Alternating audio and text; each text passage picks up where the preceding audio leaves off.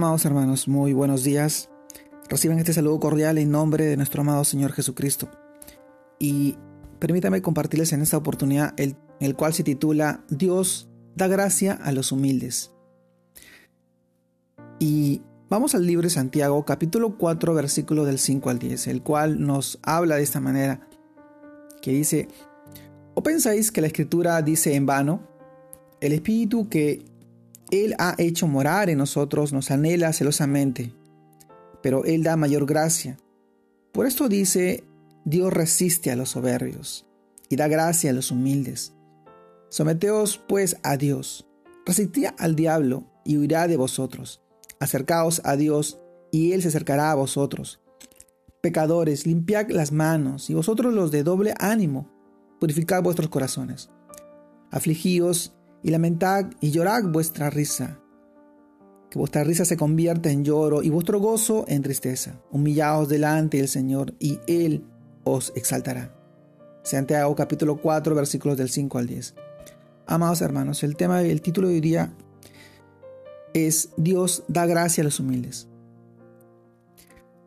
Si siempre que hablamos de celos, pareciera que es algo normal entre las personas las personas que se aman, pero no siempre así, es así. Los celos en sentido negativo pueden ser consecuencia de nuestra desconfianza por los demás. Sentimos celos cuando alguien es promovido antes de nosotros. O cuando otra persona recibe un reconocimiento que creemos que, que nos merecemos. Y originamos conflicto por hablar irresponsablemente de otros, generando dudas sobre ellos. La solución es ir humildemente ante la paciencia y ante la presencia del Señor para poder expresarle nuestros sentimientos de envidia y celos y pedirle que quite nuestra vanagloria personal. Los celos de Dios por nosotros no son los celos humanos, egoístas, cuando se dice que nos anhela celosamente. Se refiere a que Él no quiere perdernos por causa del mundo y de nuestros propios deseos carnales, por eso el apóstol Santiago dice que el Espíritu que Dios, que ha hecho morar en nosotros, nos anhela celosamente, anhela la plena devoción de nuestros corazones.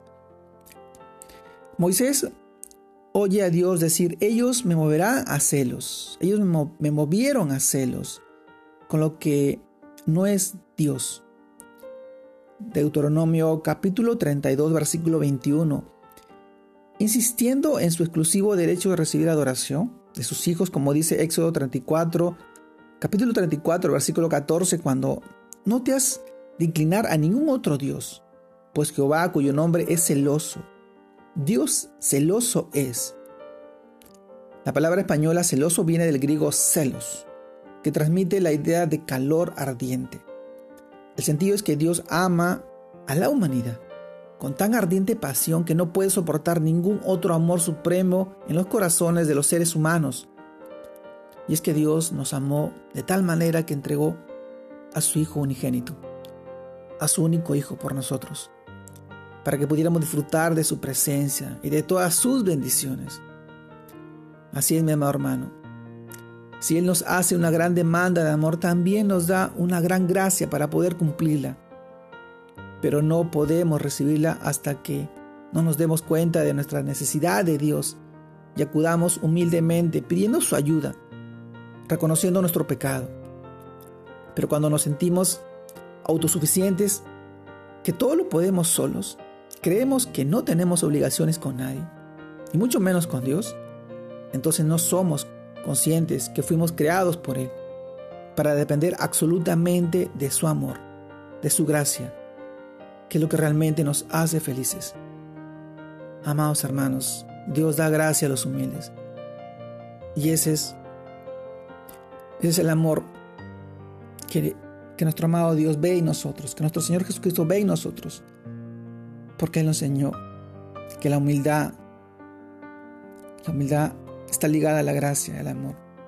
Él puede observar nuestras actitudes y nuestros corazones y nuestros pensamientos y sabe en qué condición llegamos a Él y si lo reconocemos como nuestro Señor, como nuestro Salvador, con un humilde corazón y permitemos que Él entre en nuestras vidas y gobierne todos nuestros sentidos y nuestro ser en nuestra vida, humildemente, entonces Él obrará, no solo en tu vida, sino en la vida de tus hijos y tu familia. La bendición va más allá, porque su promesa es grande en misericordia y gracia. Y sobre todo la vida eterna, una vida abundante, más allá de este mundo, de este caos, de este conflicto, más allá de todo, porque es nuestro Señor, porque es nuestro Dios, porque es nuestro Rey y Salvador. Te mando un fuerte abrazo. Dios te guarde y te bendiga en este tiempo, en este día, y que sigas creciendo en el Señor y poder bendiciendo a muchas más personas. Dios te bendiga. Saludos a todos.